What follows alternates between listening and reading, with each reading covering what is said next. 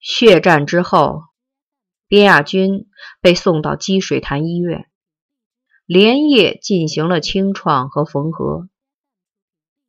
手术时又失了一些血，送到病房时，他面如死灰，形同枯槁，只比死人多一口气儿。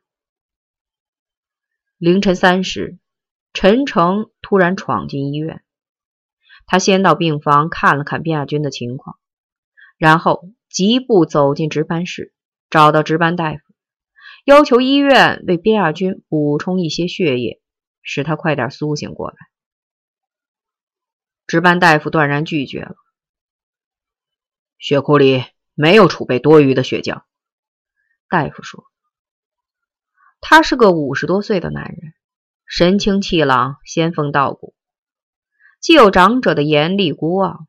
又透出职业性的冷漠与倔强。即使有血浆，我们也不能使用在这个患者身上。为什么？陈诚的语气同样生冷强硬。对流氓斗殴之伤者，我已尽了基本的人道主义义务。除此之外，我无事可做。至少有一件事，您应做而未做。请教，为自己和自己家人的安全负责。威胁，忠告。陈诚盯着大夫的眼睛，一字一句的说：“即使是一条狼，也有三才四备为友。您的这个患者，他也有朋友，而且大都是一些寡廉鲜耻、缺条少教的坏种，愚鲁无知。”不明事理，无人能予以约束。如果稍有闪失，他们必然会迁怒于您，干出些伤天害理的事儿来。看得出，你也是他的朋友。大夫瞥了陈诚一眼，鄙夷地说：“陈诚笑了，我还是您的朋友，不敢高攀。”大夫恨恨地转身而去。我可以苟且偷生。但绝不愿引狼为友。第二天一大早，陈诚再到医院去时，边亚军已经输了血，苏醒过来。他还是十分虚弱、疲惫，但是脸上已经有了血色。他那双细长的眼睛里也有了光彩，那种光彩是边亚军独有的。亚军，你。能下地走走吗？犹豫了好一阵，陈诚才试探着问边亚军：“去哪里？”边亚军似乎意识到了什么，那双眼睛盯着陈诚的脸，试图找出更多的东西来。陈诚把脸转过去了。边亚军在床上挪动了一下身子，巨大的疼痛立刻使他狠吸了一口凉气。额上渗出了豆大的黄汗，但他还是咬紧牙关，平静地说：“我可以走。”两个人都不再说话，默默的想着各自的心事。窗外，两只麻雀叽叽喳喳的飞落到窗台上，轮换着扣桌玻璃上的一个黑色漆斑，发出好听的砰砰声。也许他们把这块斑粒误作美味的小虫子，但何以百折不挠，一再受骗呢？诱惑、本能、愚昧，亦或是其他？不得而知，或者永远无解。他死了。过了很久，卞亚军才低声问陈诚。声音嘶哑、沮丧。陈诚缄默不语，只是重重的叹了一口气。他看看窗外，两只麻雀飞走了，又落下两只。他们也锲而不舍地扣捉起那块漆斑。他伸手抠掉了漆斑。麻雀再飞落到窗台时，找不到漆斑，显得惶惑失落。明白了。他们需要受骗，对于他们来说，那是一种快乐。亚军，你现在必须做出选择。”陈诚严肃地说：“留在医院里，警察随时都可能出现在你的床前，你将立即被逮捕。当然，对于这次死亡事件，你有足够的理由为自己申辩，特别是你首先是挨打的一方，事情就发生在你的家门口。但是，无论你是自我防卫，还是被逼无奈失手伤人。”死亡的毕竟是胡俊光。如果再记入事件的前因后果，连带上以前的旧爱，亚军，你入狱后的前途大致有两个：或者以命抵命，或者长期坐监。还有，如果把政治因素也考虑在内，由双方的家庭出身推演到阶级立场，再据此分析下去，你将有可能。以阶级报复杀人定罪，这样前途基本就确定了。问题还在于，一旦被拘捕，你将只能听天由命，根本没有申辩的机会和权利，再也无法掌握自己的命运。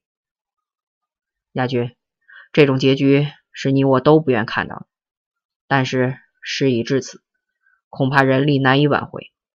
你必须要有充分的思想准备。卞亚军神情惘然，怅怅的望着窗外飞来飞去的麻雀，悠悠的说：“周奉天死了，没有人为他承担任何责任；胡俊光死了，我却必须要付出同等的代价。对此，我早已有思想准备，从来没有抱过任何幻想。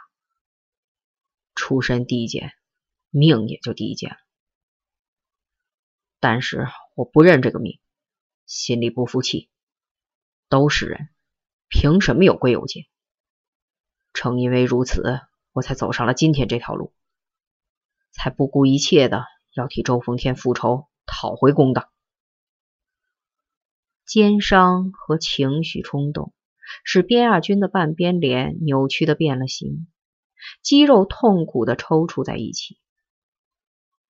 陈诚，杀人偿命，欠债还钱，我懂得这个道理。我边亚军绝不是赖账不还的人。胡军光罪不当死，我也理应为他偿命。只是现在就结束一切，让我乖乖付账，难赎我胸中的恶气。让我去死可以，但是必须要让我瞑目。陈诚背过身去。悄悄的擦了擦眼睛。亚军，还存在另一种选择，这种选择更痛苦、更艰难，不仅将使你丧失最后的生存机会和可能存在的侥幸，而且它将更迅速、更确定不移的把你带向死亡。因此，他的结局将更惨。这个选择就是亡命。这意味着你从此就要失去一切，失去家庭和亲人，失去前途和希望，甚至将永远失去祖国，失去做一个正常人的基本权利和资格。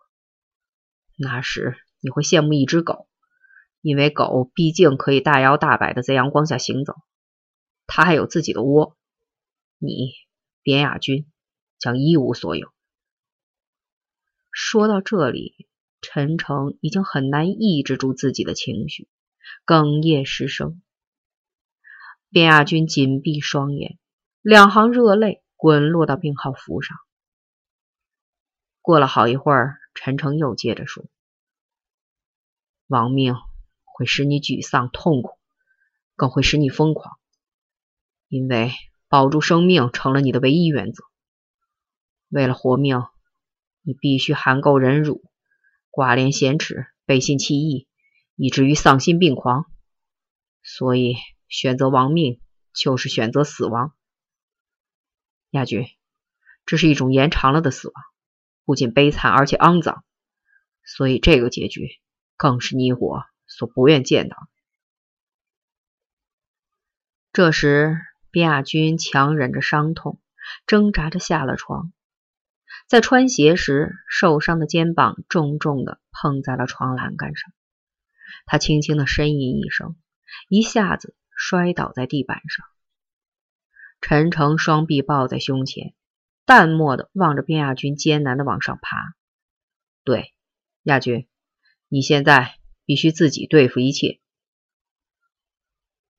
边亚军爬了起来，体力几乎耗损殆尽，脸色煞白，无力的坐靠在床沿上。陈诚，如果是你，你将如何选择？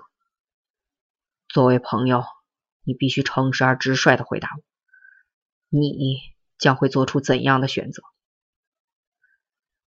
陈诚逼视着边亚军的眼睛，仿佛在揣度着他那颗痛苦的灵魂。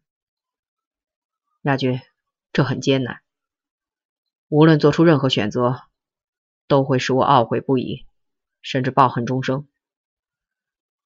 从理智上说，我应该积极对待生命。投案自首，也许会存在保住生命的可能。只要能够活下去，就一定会迎来重新开始的那一天。但是，这只是一种假设，一种侥幸。从感情上说，我不会以自由换到生存机会，而又把这种生存机会压在毫无保证的可能性上。失去了自由的生命，不是幸运，而是痛苦。边亚军轻轻的摇摇头，笑了。陈诚，我出身微贱，有极强的自卑心理，所以在我的意识和感情上，公平远比生命和自由更重要。为了公正，我会坦然的接受一切惩罚，甚至死亡。你的公正观，或许是对社会的一种狭隘偏见。也许，但是社会让我产生了这种偏见，难道他可以不受惩罚吗？他们走出医院大楼时，在楼厅里碰到了一对匆匆而来的公安干警。他们两个人谁都没有打算躲避，迎着警察走去。警察们礼貌的避开他们，又匆匆的上楼去了。望着警察的背影，边亚军的脸上浮现出一种强烈的憎恶。胡俊光死后不到十二个小时，他们就来抓人了。周凤天死了那么长时间，他们却什么也不打算干。如果也抓起几个人来，还会有李晨星、风雄和胡俊光的事件发生吗？他们仍然没有急于离开。逼着命运替自己再做一次选择。陈诚去买药品，边亚军就坐在大厅的排椅上，静静的等，等陈诚，也等命运的变化。一位上了年纪的警察来到大厅，他站在边亚军身前，认真严厉的审视着大厅里的每一个人的脸。但是他对自己眼皮底下的这个文静虚弱的年轻人，却连看都没看一眼。走出医院，边亚军说：“天意使然，天道苍苍，竟不肯收我而去。”陈诚说：“劫数未尽，苦海茫茫，竟不知岸在何处。”分手时，边亚军紧紧的抱住陈诚。泪如雨下，陈诚，我已来日无多了，按理不应该再牵累上，但是我已经失去了一切，不能再让我失去朋友。陈诚，你一定要来看我。亚军，振作起来，今后将是你人生最艰难的时期，挺过去，或许就能找到一条生路。这个时期会很长。十年、二十年，甚或是一生。但是无论有多久，我永远都是你的朋友。亚军，保重。在以后的漫长岁月中，陈诚从未背弃过朋友的许诺。边亚军走了，离开了北京城。一辆破旧的轻型卡车。把他送进京西绵延数百里的大山腹地。在那神秘的群山中，他能获得再生吗？